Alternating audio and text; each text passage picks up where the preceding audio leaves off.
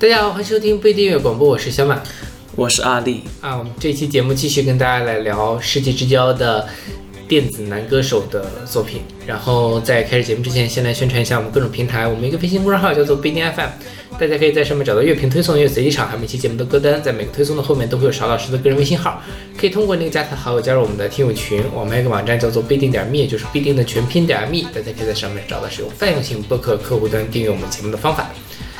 然后今天的第一首歌是我们在节目里面反复提到过，但从来没有放过的一首歌，是来自阿修罗乐队的《永远的快乐》，是出自他零五年的专辑《唤醒沉睡的你》。为什么经常提到他呢？就我们我就回头查了一下，很意外的，我们选过三四次阿修罗的作品，就是就是阿修罗也没有那么出名，对吧？可见我们其实还对这个乐队非常的有印象，而且呃阿阿修罗的主唱泰然，他大概。一七年左右还出过一张专辑，一张非常神经病的专辑，然后还进了我们年度前五十，好像是，所以就是我印象很深。然后这首歌为什么会一直提到呢？这也是阿修罗的代表作。为什么代表作呢？是因为呃，零七年的张惠妹的《Star》的专辑里面收录了这首歌。然后，但我觉得张惠妹唱的比阿修罗要好听，你觉得呢？呃。唱的话我不说，那肯定是因为唱的好听。但是编曲我更喜欢这个版本。OK，嗯，那倒是了，嗯。然后这首歌它其实一开始是有一个马卡瑞纳的那个采样的，对，呃，但就关于它到底是采样还是抄袭这件事情，反正众说纷纭，很多人就是。呃，在在张惠妹的那个作品底下的评论区里说这是合法采样，是写在了词曲作者那一栏里面的。但他针对的应该是张惠妹，她标上了词曲。对，我不知道她这首歌一开始有没有标，这个我不太清楚。而且我而且我不知道她那个张惠妹那个版本，她是为了整首歌的总体考虑，还是说为了被大家说太像 Macarena？她其实。在唱 Macarena 那部分，它节奏是改了的。嗯嗯，OK，对，它就不是完全按照 Macarena 原来那个来唱。但这个原原版其实是完全的按照那个来唱。对。然后阿修罗也是在中国大陆这一边非常有代表性的一个电子音乐团体。对，就是他他们他们是成都的嘛，成都就是比较大概是在零零九八年开始组。这个组成的这个乐队，零四年的时候签到了这个成都的独立音乐厂牌小酒馆，就是那个赵雷的成都里面的那个小酒馆的 那个厂牌，然后发行了一批，然后零五年的时候就发行了这他们的第一张专辑《唤醒沉睡的你》，而且好像还去呃刚刚发了这张专辑就被请去参加什么日本的什么亚洲音乐节呀什么的。然后，动感地带邀请他们去写立广告歌啊，等等等等，好像起点还是蛮高的。但是后来反而就不太有水花了。前几年那个什么草莓星球来的人的那一个乐队综艺，他们不是还上了吗？对，玩那个叫什么赛博朋克风格的电子音乐。但是我还没有等到他们见面，就已经放弃了看这个节目。那个节目实在太难看了。对。就现在听他们这个就觉得就很开心，确实是永远快乐嘛。就是我觉得这也是很多的这样的呃电子音乐能够，就是让你忘记烦忘掉烦恼，然后跟它摇摆起来。这个我觉得是电子音乐很大的一个魅力。对，因为其实当年还很就是当年还是很多人玩这种的。我不是说国内啊，就是就是你说呃这个全球上来讲，就是。把摇滚乐和跳舞音乐结合，就是我我摇滚我摇滚乐也可以完整四拍的这种跳舞。呃，我第一个想到其实是 Phoenix，嗯，我不知道有没有听过，就同样类型的，就是我我是带有一点的电子音乐，但是同时呢，我有又是吉他驱动的，嗯，对，这种风格其实我在当年还挺常见的。还有一个是那种女生那个的 Ting Tings，我不知道有没有听过，他是。给那个苹果乐队，呃，苹果手，苹果那个公司唱过那个 iPod 的广告歌。OK，对，就当年这个还挺挺常见的，但是在国内的确非常少见这种清新的，呃，跳舞音乐的摇滚乐队。是对我我我其实很喜，抛开掉大家对什么抄袭啊、采样的争议，我其实挺喜欢这首歌。我觉得，呃，它比张惠妹好的原因呢，一是我还个人还是比较喜欢 Ben s o 的听感，嗯，对。第二就是我真的太喜欢他那个一开始 intro 的那个开头的那个吉他的那个弹奏的那个 riff，就贯穿全曲的 riff。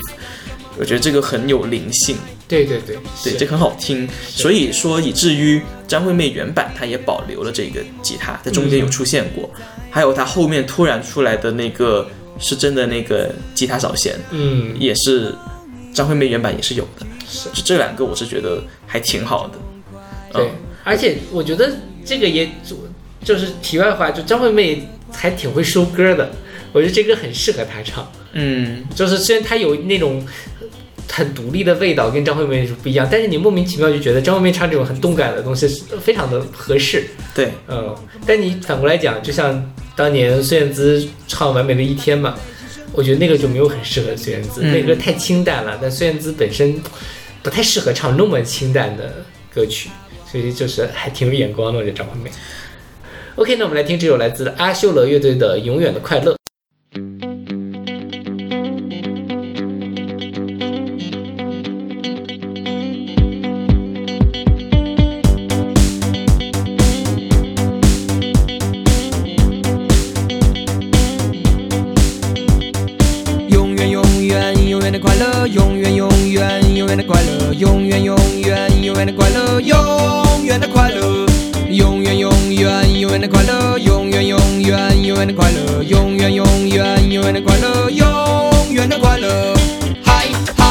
Hello, you love me, hi, hi.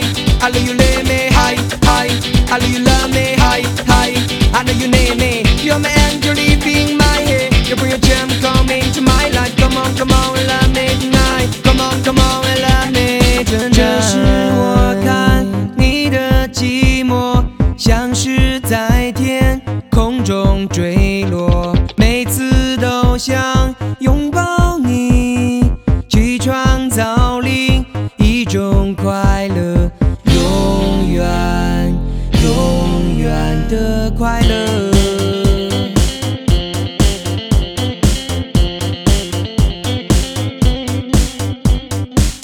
要再对着自己去撒谎，你不要再对着自己去撒谎。Come on, come on I love me tonight. Come on, come on and love me tonight. 打开你内心深处的那扇窗，让里面充满温暖的阳光。I can see your feeling in my eyes. I 忘了，忘了，make you high, high. I love you, love me, high, high. I love you, let me high, high. I love you, love me, high, high. I know you need me, you're my bring your gem coming to my life. Come on, come on, love me tonight. Come on, come on, love me tonight.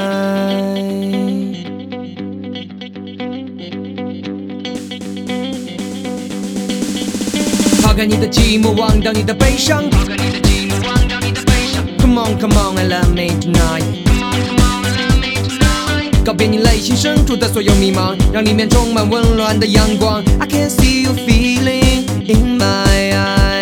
I want love, want love. make you high, high. I know you love me, high, high. I know you let me, high, high. I know you love me, high, high. I know you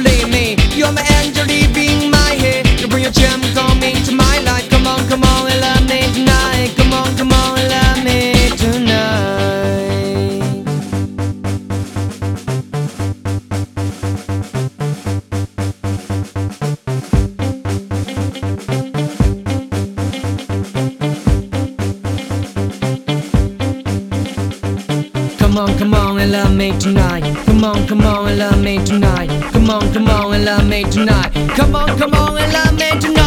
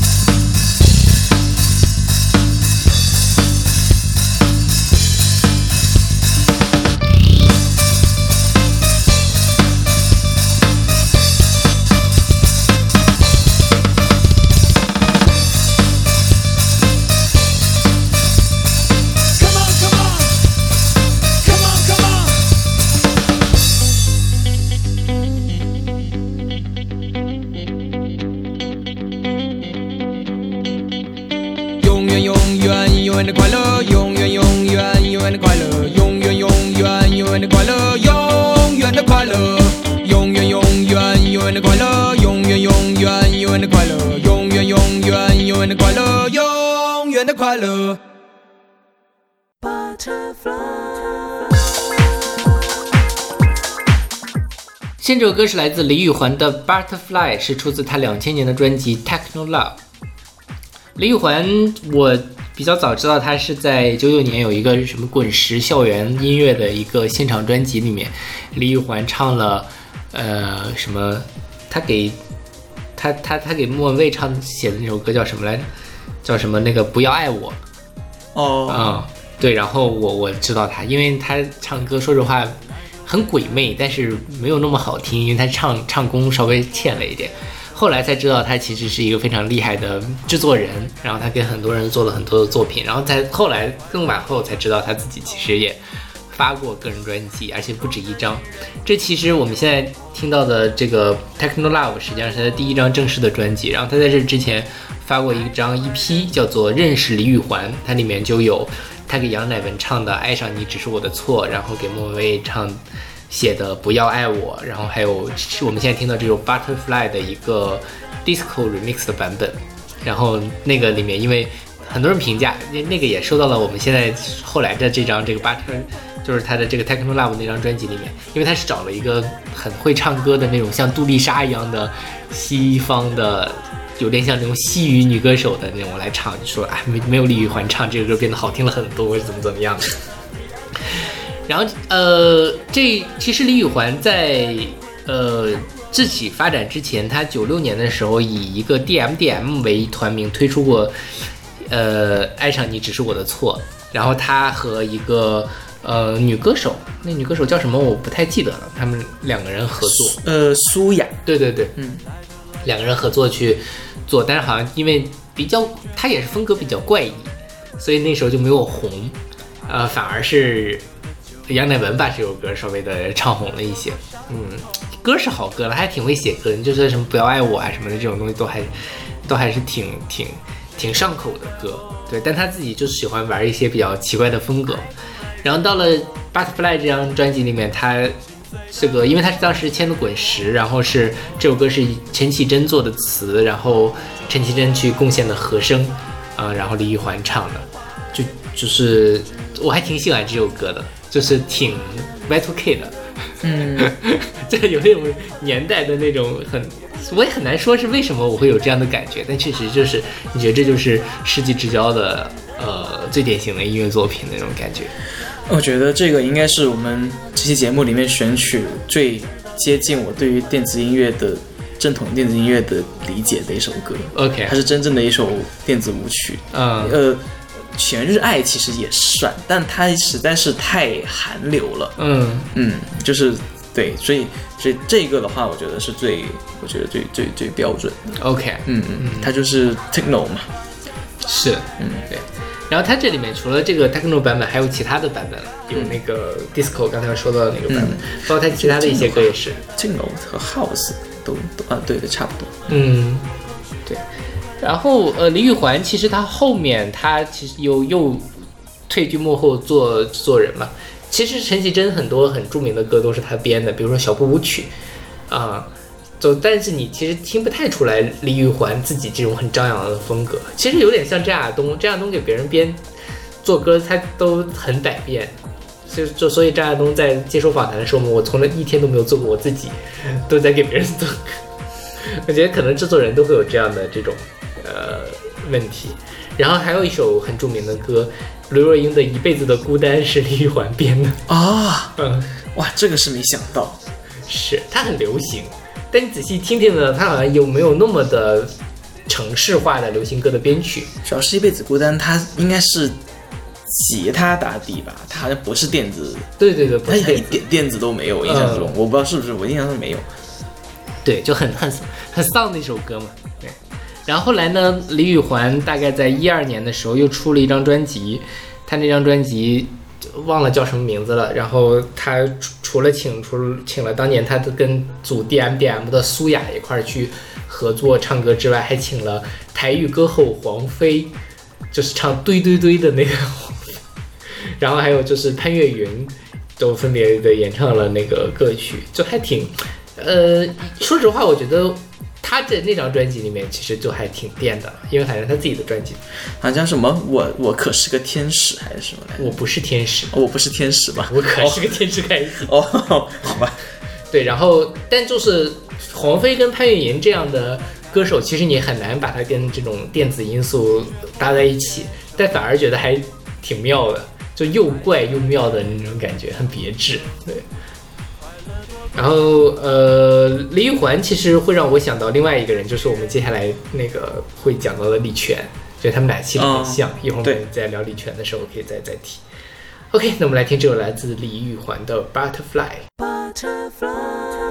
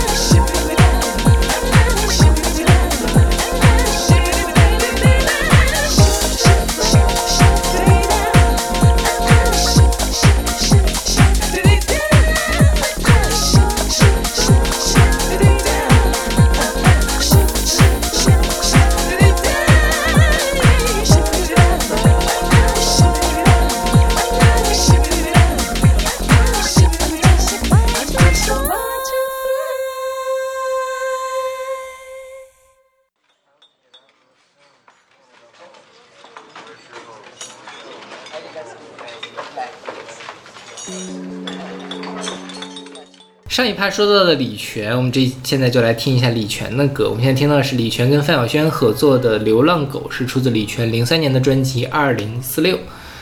呃，我觉得他们俩比较像的地方在于，就是都是那种很，呃，有一点魅惑，然后又非骚，对，非常的有才华，然后呃也很喜欢玩一些很怪的这种东西。但是他怪不一定是说编曲上怪，因为你看李泉他写什么走钢索的人啊，你就觉得他就是在 show off 他的才华，然后这种上蹿下跳的那种感觉。我觉得这个也是在 show 他的才华。你说这个是有流浪狗是吧？对，包括李泉后面他其实。呃，上《我是歌手》啊什么，他也做了很多很很电的作品，就是挺厉害的。但是我就是一直以为他们俩都是 gay，但其实李泉不是啊。我以前一直以为李泉也是个，但他跟柯蓝谈过恋爱，就是那个女主持人。哦，对，然后后来那个好像李泉前阵子还生了孩子，还是怎么回事？对李泉是个上海人，他早年间其实是学钢琴的哈，他是上海音乐学院的吧，然后后来就反正自己做流行歌，他最比较出名的是给范晓萱做《我要我们在一起》的那个，然后他弹钢琴，然后范晓萱在那唱，这那个大概零零年的作品了嘛，就是零三年的时候他又把范晓萱请来一块来唱这个这首歌，呃，这歌就是有一点就很清淡的电子，他还是我觉得李前的很多歌都是这样，包括他后面。我很喜欢那张《天才与尘埃》，其实也是电子，但也都清，比较清淡，不是前面那种噼里啪啦的或者很很动感的那种。对，我挺喜欢这首歌的。嗯，我我其实一开始第一次听的时候呢，我听到了前面的 rap，我就想说啊，这个是李泉在听了周杰伦之后写出来的歌吗？因为他这个鼓点也是特别的那个周杰伦，就是那种那个谁给他编的那个曲，那个黄。我忘了，就是当年，呃，周杰伦周杰伦有一个御用制作人，他就专门给他编这种什么双节棍啊，什么就是都是这种鼓点。然后我就觉得说，哇，这个应该是李泉听了这个东西要尝试一下。但后来我听了两遍以后，我就觉得这首歌挺妙的，嗯，就是这首歌的戏剧张力非常强，李泉埋了很多小细节在里面，去彰显他想要表达的这个剧情。嗯，对，比如说。他这首歌其实讲的就是男女热恋，然后又分开，对，然后女的又回首过去看他，觉得男的过得很惨，让男的觉得自己又又想要自由，但是最终还是还是要长久，又有点淡淡的后悔的那种感觉。然后他前面讲热恋嘛，后面讲分手，他热恋时期和分手时期用的和声进行是不一样的，嗯，而且那个和声，那个特别爵士的那个和声，都是用在了。范晓萱在讲他们分手的原因，就是温什么温柔不在啊，那个还有就是男生有新欢和那个小母狗跑的那个，都在这这两个地方。然后那个和声听起来就显得情绪很复杂，对这个很有意思，你听的时候觉得很有意思。然后第二就是后来那个流浪狗男生醉倒在街头，然后突然间就安静了下来，只剩下了背景，只剩下了李泉的和声和弦乐。就觉得电影感画面非常强，你就真的觉得他好，这个人好惨啊，他就躺在下雪的街头的这种感觉。然后还有就是那个，我都不该讲他是范晓萱的 rap 还是范晓萱的念白，他的情绪他念的还挺好的，就是他情绪很拿捏的还挺拿捏的挺对，包括他前面在讲他怀念他练琴的时候的语气，还有他后面去。回溯就是看到李泉躺在街头的那一个，好像有一点幸灾乐祸，但又就很复杂的那个情绪，他他拿捏还挺好的。所以就这期只是几点，还有很多别的地方。就是我我觉得他李晨真的很有才华，是啊，对对，真的很很很厉害。就是你听完之后，你就觉得这个音乐啊和他这个剧情的互动感特别强，形成了一种独特的魅力张力。对。然后你说到范晓萱念白，其实范晓萱在《绝世名伶》。呃，她前后的时候，就是她自己的歌里面也会有念白的那个成分。他就有一首刘以达给他做的那个《最好的爱杀人武器》，他其实也有打断的念白的什么。就范晓萱，他是他就很有灵性，然后他做什么事儿，好像就是一下子他就能把那个东西做的特别准确，就像看周迅演戏一样，你演啥他怎么演都是对的那种感觉。对，就就还非常厉害。然后我我其实之前也不知道李泉跟范晓萱后面还合作过，因为之前一直就是一直以为李泉给范晓萱做歌，没有想到这是隔了三年他们还还在一块儿做做做音乐。然后这张专辑本来它叫二零四六嘛，然后它里面又叫一首叫二零四六的歌，但其实据李泉说，这是唱对唱片公司的妥协，因为觉得一个唱片总要有有点爆点，你要是说那首歌本来叫二零零七，就叫二零零七就可能卖不出去，所以就改名叫做二零四六，就是蹭那个热点，蹭那个电影的那个热度对对对，是的，对。然后他还有另外一首歌，就是我们之前很很长很久之前的一期节目里面也选过，就是他给肯德基上海地区做的广告歌，什么城市的味道还是怎么回事？嗯，就是那个什么有了肯德基生活好滋味，他把那个旋律放到了这个。哦哦，我我我有印象，我有印象。对对是。OK，那我们来听这首来自李泉和范晓萱的《流浪狗》。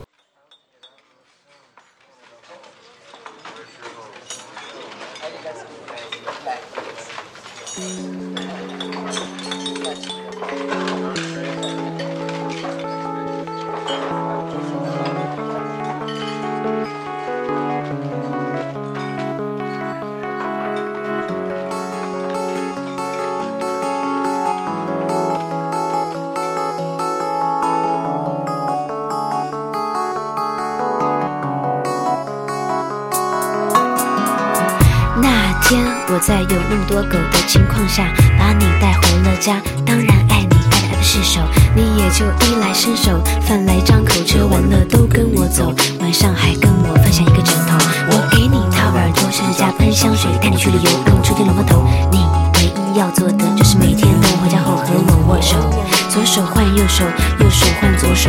左手换右手，嗯嗯。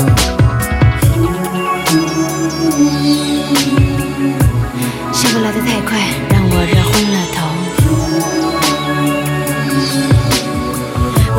就这样能够能够天长地久。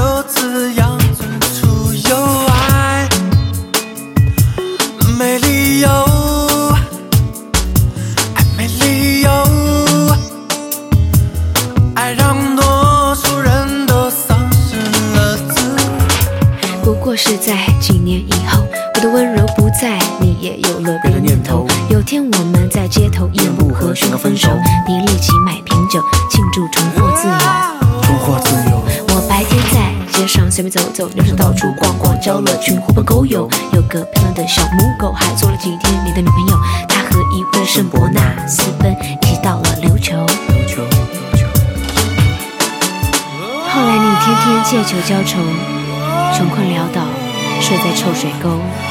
半梦半醒时，想我想的眼泪流，才发现你是只思念我的流浪狗。时间真的是一个温柔的杀手，杀得往日情爱居然片甲不留。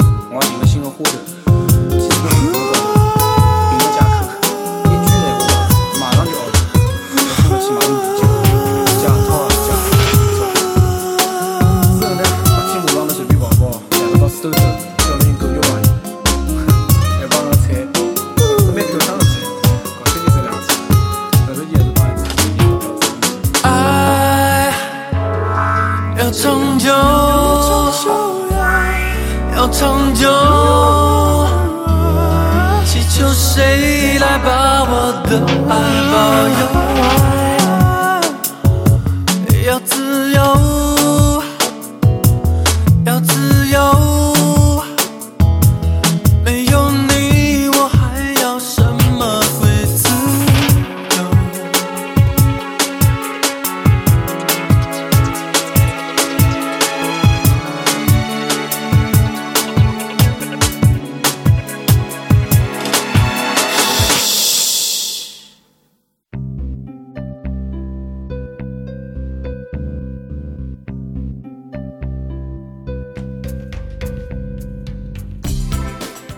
现在这首歌是来自超级市场的《玫瑰公园》，是出自他九他们九八年的专辑《模样》。嗯，最近看了《月下》的人，应该都多多少少了解了超级市场这个乐队。我不知道大家会对他们怎么想，因为我觉得他们在这个节目里面没有把他们百分百的实力拿出来。或者是他们没有去想要去争想要名次，去取悦大家。对就他们就是过来，我想玩什么玩什么。对对对，所以就很很随性。然后，但超级市场大概在零几年的什么音乐会啊那几张专辑，就是很封神的作品了，我觉得就是非常厉害。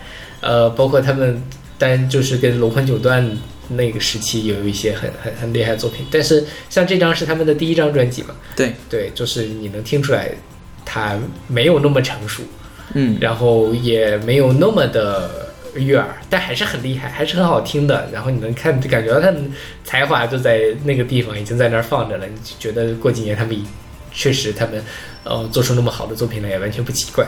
对我觉得，因为它毕竟超级市场，它是国内第一批玩电子音乐的人，也算是能算是第一支第一支电子乐队吧。嗯但其实主脑就是田鹏。对，然后他的第一张专辑其实应该算是他唯一一个唱为主的。嗯，他其实后面就基本上就都是纯电子乐，或者自己有的时候偶尔来一个人声的点缀呀、什么的。对，但是这个是他比较像是正常的，就专辑里面还有像比较像正常歌的嗯超级市场的作品。他第一张是就第一张有，后面的都没有了。嗯，我觉得他们厉害，主要厉害在就是，首先他是第一批玩的嗯啊，这个很厉害，而且他第一批玩呢，他做的还没有听不太出别人的影子。对，因为你一般来讲，我你像国内摇滚乐就是，就是我我我我第一我第一个国内第一个玩这个风格的人，我一定会有一个习学习的对象，我会像谁？因为我对，但是他是完全没有，我觉得他一开始好像就是超级市场本人，嗯对，他是你说他跟土和洋结合，还有他自己的情感和这个科技感的结合，我觉得拿捏的都非常好。对，所以我觉得很厉害呀、关键是是他是第一章啊，对对对，嗯，我觉得很厉害。而且我我我我就一直在想，就是说当时他们到底怎么学习这些技术的？当年又不像有这些互联网。呃，可以有无限多的资料，可以让你在网联互联网上搜寻。国内也没有那么多人在玩，然后你能听到的唱片啊什么的，你也要自己去找，可能需要去那种水货啊，那种那种打口碟去找。设备也要自己去研究，要自己买。你是怎么去学习这些东西的？那肯定要自己不能钻研啊。对，我我我我我其实最佩服超级市场的，还不是说他音乐他有多有才华，他玩的有多厉害，而是就是他这种钻研。呃，我我我还前段时间特别去听了他前面的作品，包括他模样，还有他第二张那个七种武器，呃，特别是他的第二张七种武器，其实已经玩的非常炉火纯青了。嗯就他各种技术、各种炫技，他的那个音色、他的那个混音什么的，就已经很花里胡哨了。就是你能在那个时间点玩的这么的花，我我我就很难想象他是怎么学习来这些技术，怎么样有形成这样的一个理念。嗯。对我我就觉得好好好厉害。我我我觉得我我我，当然我没有做过啊。我觉得这东西可能就是真的，你要不停的去试，因为我觉得很多电子的这种东西，它还是试出来的，就是你怎么拧啊，怎么弄，然后怎么，它可能就会有一个你意想不到的音色啊，对对对，是是这样的。对。然后你真的说超级市场会什么呢？我听这这首歌的时候，我会想到世纪末的窦唯，它有一些音色其实比较像，但是你很难说是谁影响谁。前面的那个弹拨的音色其实就很窦唯。对对对，嗯，对，就是，但是你反过来讲，我们后面有窦唯的歌啊，就是这个窦唯他艳阳天的时候，其实就会有一些这个电子的音色出现了。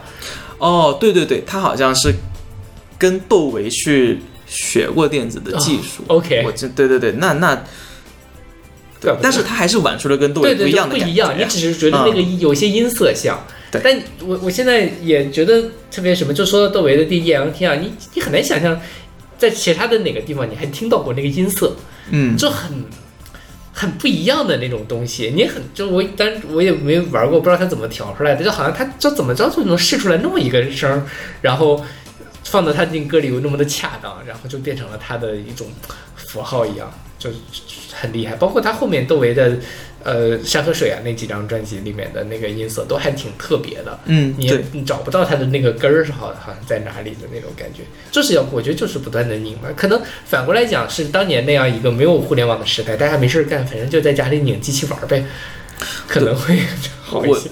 我今天看过一种说法，就是你像呃零零年代左右，就是零二零零年前后这段时间呢，就是这种想要玩一是玩前卫一点，二是有有那么一点艺术探索的一个一些音乐人呢，他们玩东西的时候，就他们有很多想法嘛，嗯，就是他们可能不像现在的音乐人，他们能听想听什么就听什么，他们听的不多，听东西没有那么多，但是他们想法有很多，做出来的东西很有特色。嗯，对，因为你你就不像后面的人，就是我我听了那么多音乐以后，我就可能会有个学习的过程，嗯。他们就是完全就是按照自己的理念想法去做，嗯。你就做出了一个很独特的一个听感。是，嗯。对，这这这，我觉得现在就互联网时代，你信息爆炸有的时候也未必是好事，你可能就淹没在信息里，你不知道你哪个地方都做不深，然后或者你也没有足够多的时间去思考它。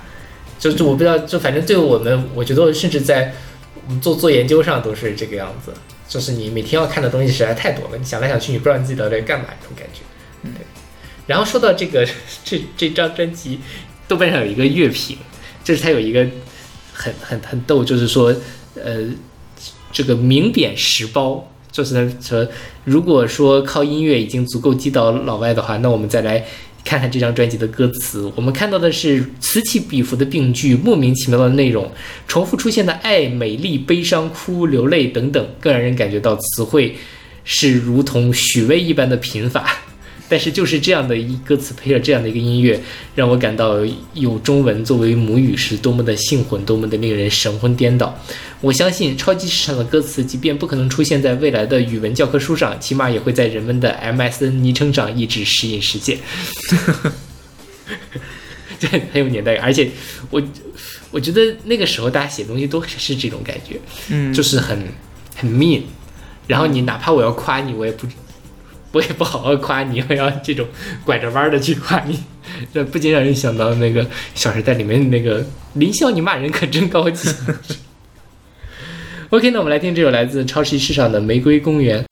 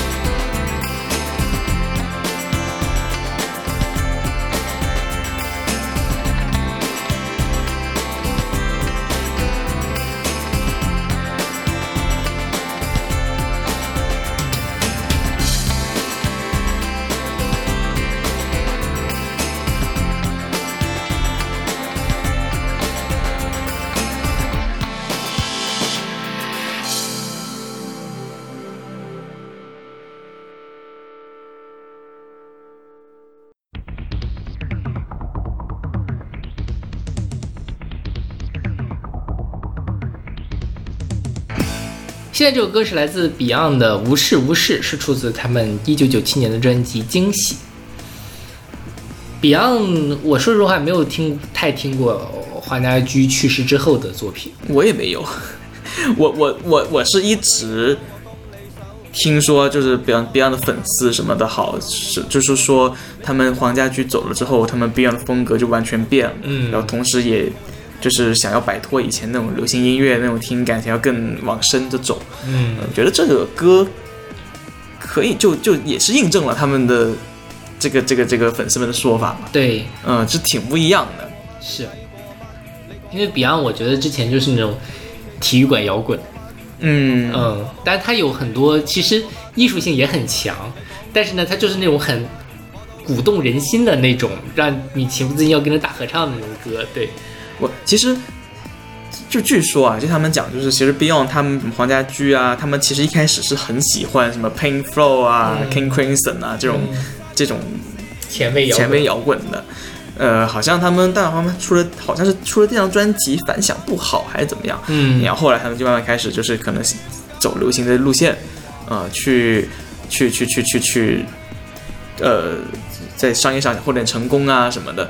其实能听出来一点了，因为你像 Beyond，其实经常会有那种长 solo 嗯对，啊、这个还挺 Pink Flow 的这个东西嗯。啊、然后这一首歌呢，就是他们后期在电子音乐上做的一些尝试，嗯，对，包括它这个鼓点应该是有用鼓机去打出来的，而且也特别像是会，我会想到九十年代有一个特别出名的一个呃电子乐队叫做 The Prodigy，啊、就这种这种比较猛的鼓点，，OK，啊、这种节奏型是很像的。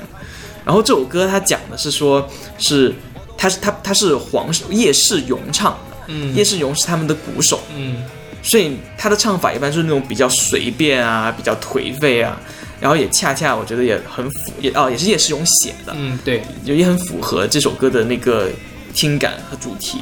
那这首歌说是批判那种什么无中生有啊、颠倒黑白、蛮不讲理的人，去讽刺现实社会中什么歪曲事实的丑陋现象。嗯，然后据说是骂他们经纪人，哦，这样吗对，骂他们前经纪人。？OK，对，呃，他们经纪人是一个叫陈建天的一个人，他是被誉为什么当年的呃第一呃什么摇乐队经纪人，嗯但同时也被形容为最受欢迎乐队的最不受欢迎经纪人，，OK，因为他当年搞了很多事情，他当年也是王菲的第一任经纪人，嗯。但是好像就是说，当年帮王菲出了两张专辑之后呢，觉得王菲不会红，就趁王菲游学美国的时候，就自己把王菲的合同给卖了。对，然后就是，但是后来王菲就那个什么盛，后来就接手的人是那个滚石唱片，是李宗盛。要盛怒的王菲就当着李宗盛的李宗盛的面撕毁了合同哦，啊、然后后来呢，就是陈佳音出来签了王菲，然后后来王菲就慢慢就走哇，你那真的很难想象，如果李宗盛来做王菲会是什么样子。那我觉得就起码国语歌应该就不太行啊。就是林忆莲那种苦了吧唧的样子嘛。对啊，对啊，但就当然你说是王靖雯时期也是苦，但是还不是那种很台的苦苦的那种感觉，什么容易受伤的女人呐、之类的。她其实跟林忆莲那种什么为你我生冷风吹啊什么还是不太一样。对，对对对对。然后陈建天呢，他还是那个什么，呃，那个什么红星什么社来着？红星生产社对，红星生产社的创始人。啊，这样吧，对，所以他其实当年他是把，就是把 Beyond 跟 Beyond 解约了之后，就离开了 Beyond 之后成立了，签了一堆国内的一些摇摇滚乐队，嗯比如什么麦田守望者啊，什么这一些。对，所以他其实九十年代在摇滚音乐里面非常重要的一个嗯音乐人。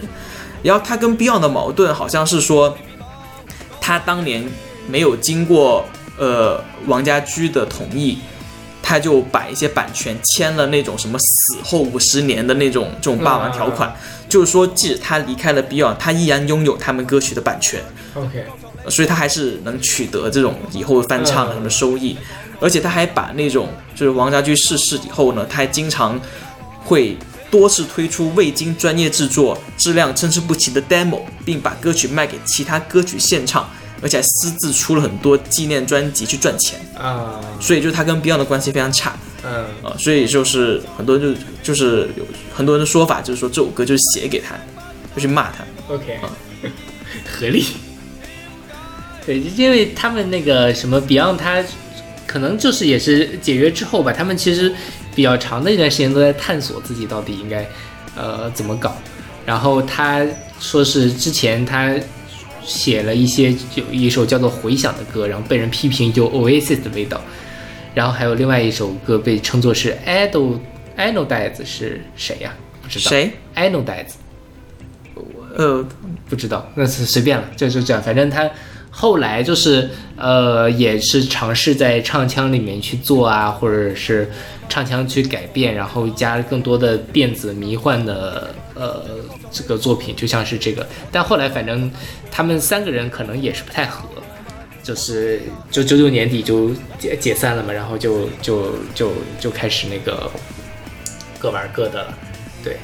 然后后来他们其实还有短暂的复合了，呃，但复合完就是好像是黄家强还是谁，就一直觉得就不想再以 Beyond 的名字活动了，怎么怎么样的，然后就就没有再那个什么了。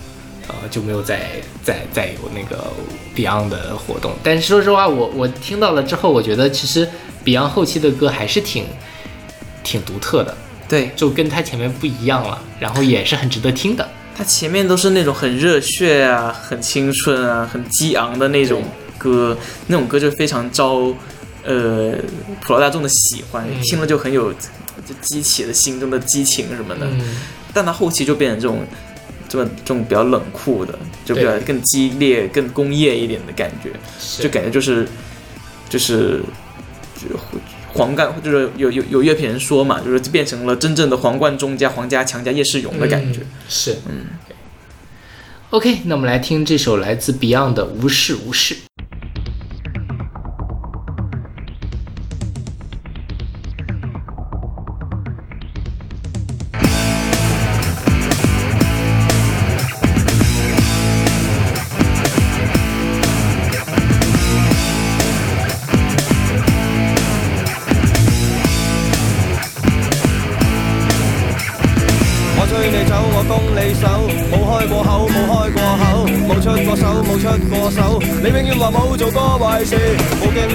冇，死冇傷，冇驚冇險，冇死冇傷，冇驚冇險，冇死冇傷。你冇欺騙我，講過幾次？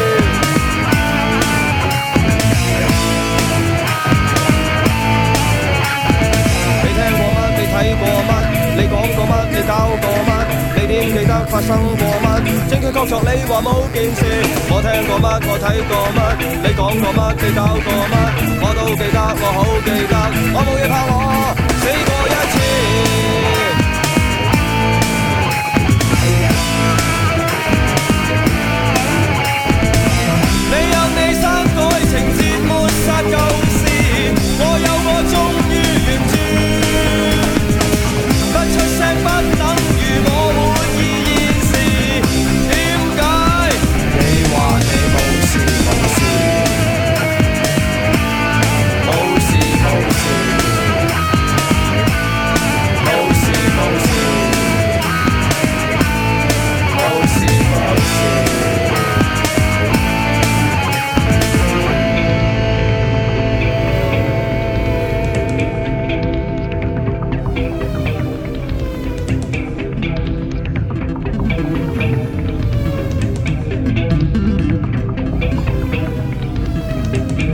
乜？你睇过乜？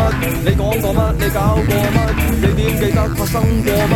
这个确凿你话冇件事。我听过乜？我睇过乜？你讲过乜？你搞过乜？我都记得，我好记得。我冇嘢怕我死过一次。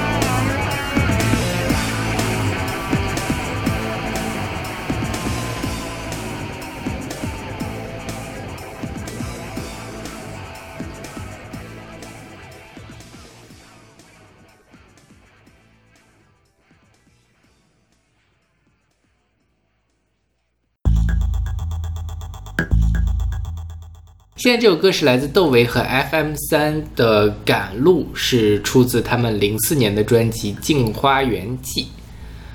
啊、这首歌我觉得我其实想讲两个事情，一个就是窦唯，窦唯他早年间其实在呃艳阳天那一张其实就开始玩一些电子音乐了，然后到后面山河水，然后再到更往后语虚啊、幻听啊之类的。但是窦唯的电子音乐好像跟其他的人的那个味道都不太一样。就是如果别人都是洋气的话，那我觉得窦唯的呃电子音乐好说好听了，它其实很中国的感觉；说难听了呢，它总有一点那种土。就是，但它那个土呢，不是说那种很难听的土，但它确实就是跟我们听的那些其他的洋气的电子音乐很不一样。呃，对，窦唯主要他的音色有他自己的是特点，对自己的特色。这件事情并不是从，我觉得并不是从他玩电子音乐开始的，他在早期其实就已经是这样了。呃，所以这就是为什么大家一听他的歌，包括包括你听《浮躁》，《浮躁》里面哪些是窦唯制作的歌，你一听就能听得出来了。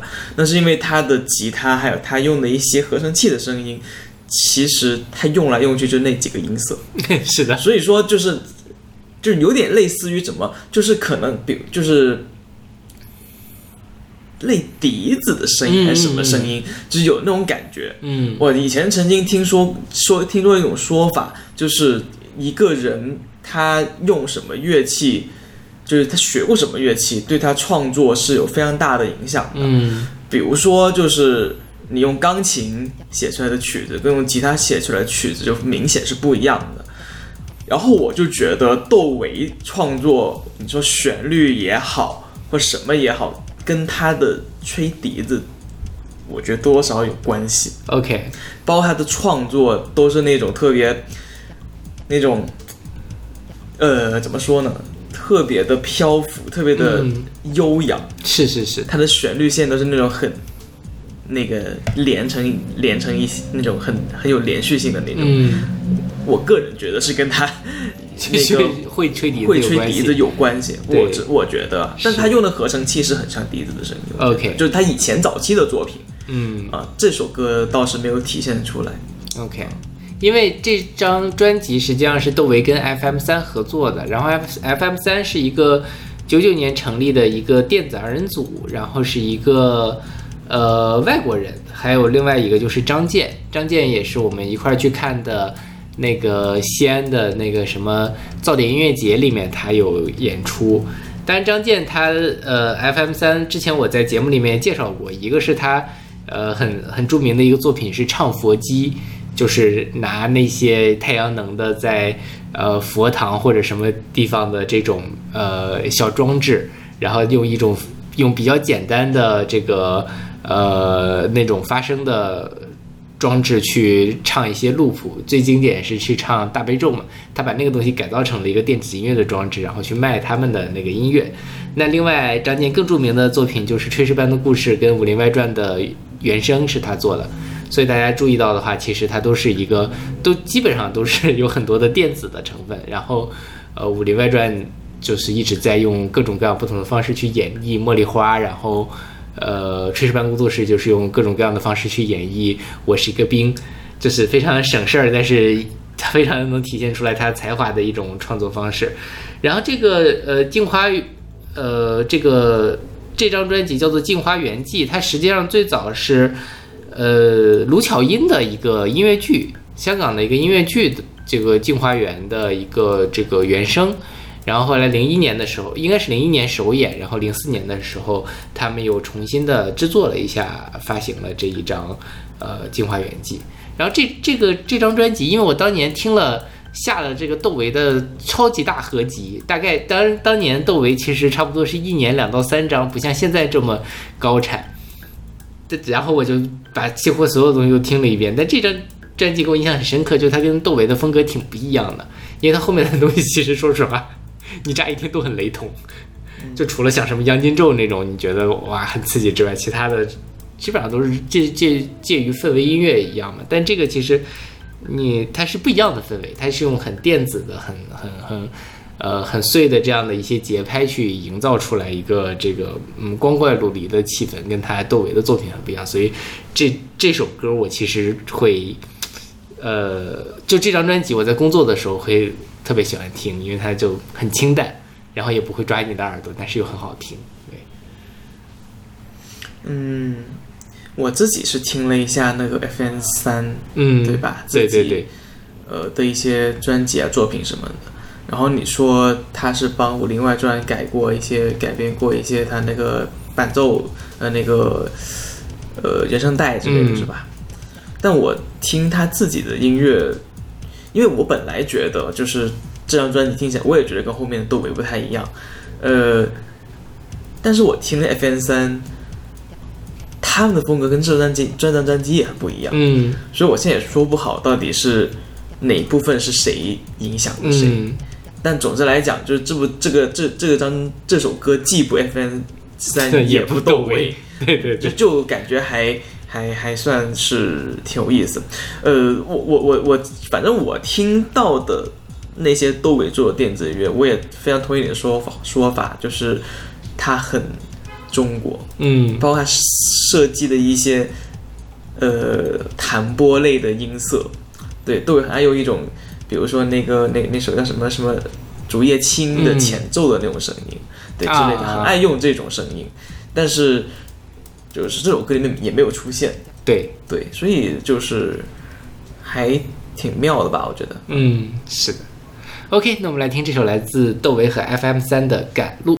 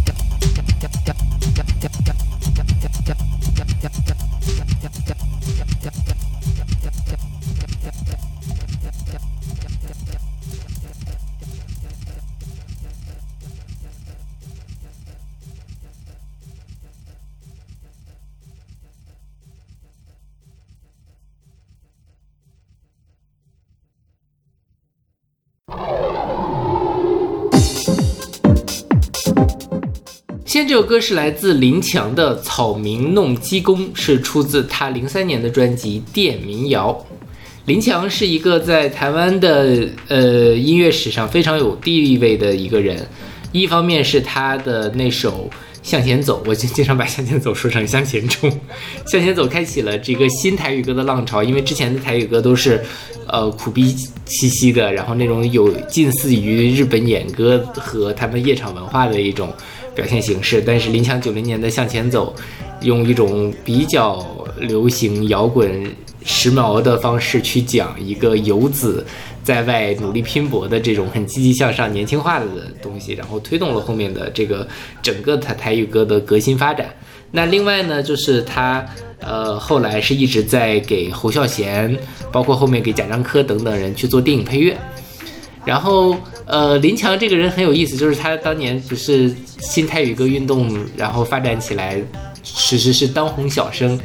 去做这种那个呃唱流行歌曲，但他其实自己不喜欢唱流行歌曲，后来就就自己出出来玩，自己做就开始做那个呃电子音乐。做电子音乐呢，他的电子音乐其实比较好的这专辑反而是这几年出的，大概五六年近五六年出的吧。他早年间就是做一些改编，就像我们现在听到的这张专辑都是什么。电民谣就是各种各样的民歌或者童谣去改编的。那他更零零年还发了一张专辑，就是改什么什么回娘家呀，左手一只鸡，右手一只鸭这样的东西。呃，可能是没有特别好的这种呃公司去运营，还是怎么样？反正就觉得他这些东西都非常的玩票。对，但是就是这两张专辑都非常的奇怪，就是你有点搞不清楚他为什么要这么用电子的东西去演绎这样的作品。对。然后，呃，这张专辑其实，呃，也非常有意思。它里面除了伍佰之外，它还有其他的人去演唱，比如说是，呃，叶树英。叶树英我们之前提到过，也是一个九十年代的台湾的这种呃流行音乐的独独立女歌手吧。然后还有一个就是 Lisa，Lisa 就是后面的劲舞乐团的女主唱。然后她是去年还是前年也出了一张新专辑，这差不多是她刚出道的时候的一个呃作品了。对，然后我不知道你之前有没有听过林强的，有没有听过林强这个人？我听过他，嗯，对我也知道他在玩电子乐，但是这首歌，包括我也听了一下这张电民谣的其他作品，我就是觉得有点不太理解。嗯，对，就是我觉得是有意思，可能以前没有人做过。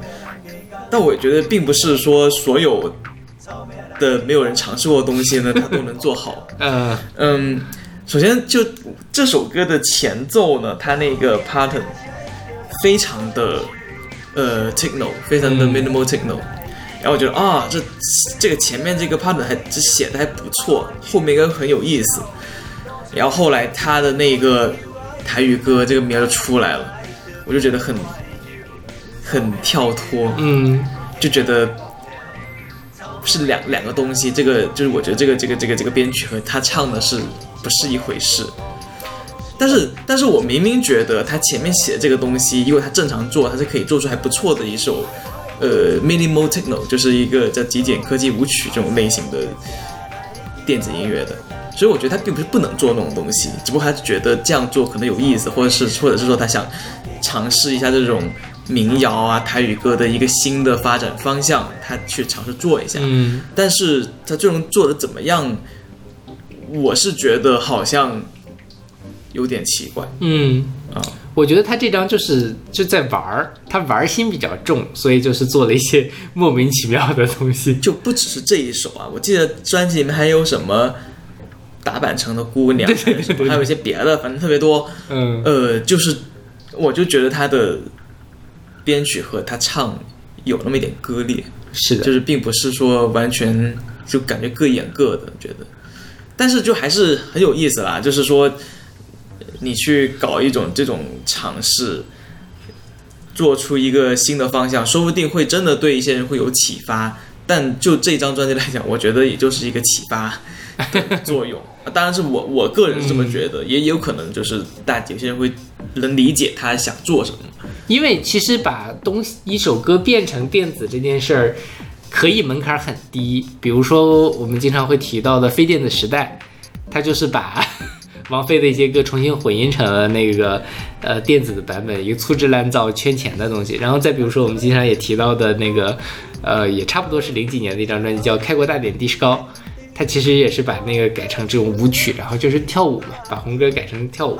但是像林强呢，他其实也，他并不是说一，就是说把它做成一模一样的 non-stop 的这个跳舞音乐，它其实还是有很多自己的小巧思在里面的。我其实觉得这这首歌有很多地方是很有意思的呀，嗯它那个音色的设计是还挺用心、挺花心思的，所以我就说，如果他不这么做，他就嗯真的才能做一张大家认知范围内的电子音乐。我相信他有他有实力能把它做得很好，是的，就是他可能就是想要尝试有这种比较进取的 心，要去尝试一些新的东西。对，对，尝试新的东西总是好的啦。是的。你不做，你怎么知道好不好呢？OK，那我们来听这首来自林强的《草民弄鸡公》。哦，对，说起来，这个《草民弄鸡公》实际上是台湾的一首童谣，然后之前罗大佑其实也翻唱过这首歌，但并不是罗大佑不是原唱，所以大家不要把这两个东西搞错。人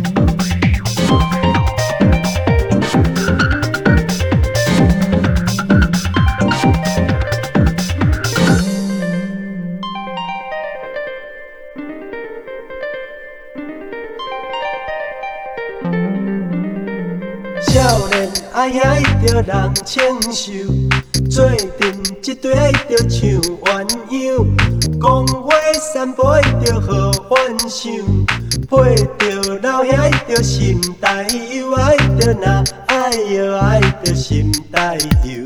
草命人加工，嗯加工别疯掉；草命人加工，嗯加工别疯掉。老兄听声爱着老选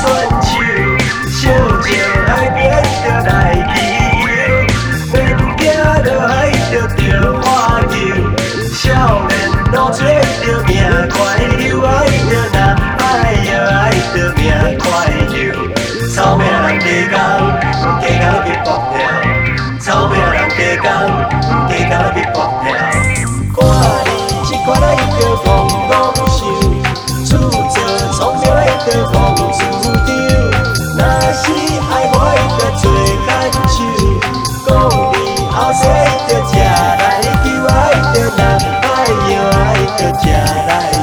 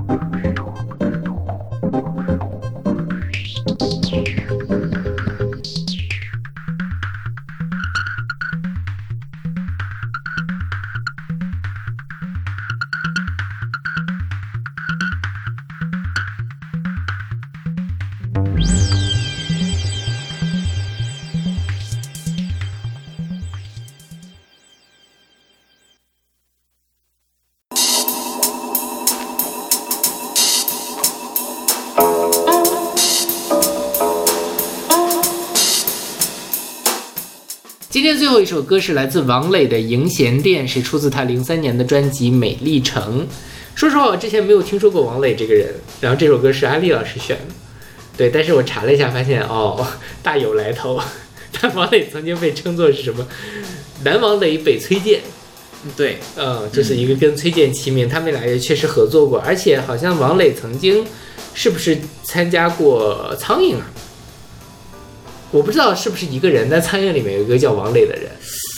呃，我应该不是吧？我没有查到这这方面的资料，因为我查到的一直都是他在南边活动。啊，对对，我不太确定啊这个事情广。东人，对，我不太确定对他九四年的时啊，候，他不是广东人吧？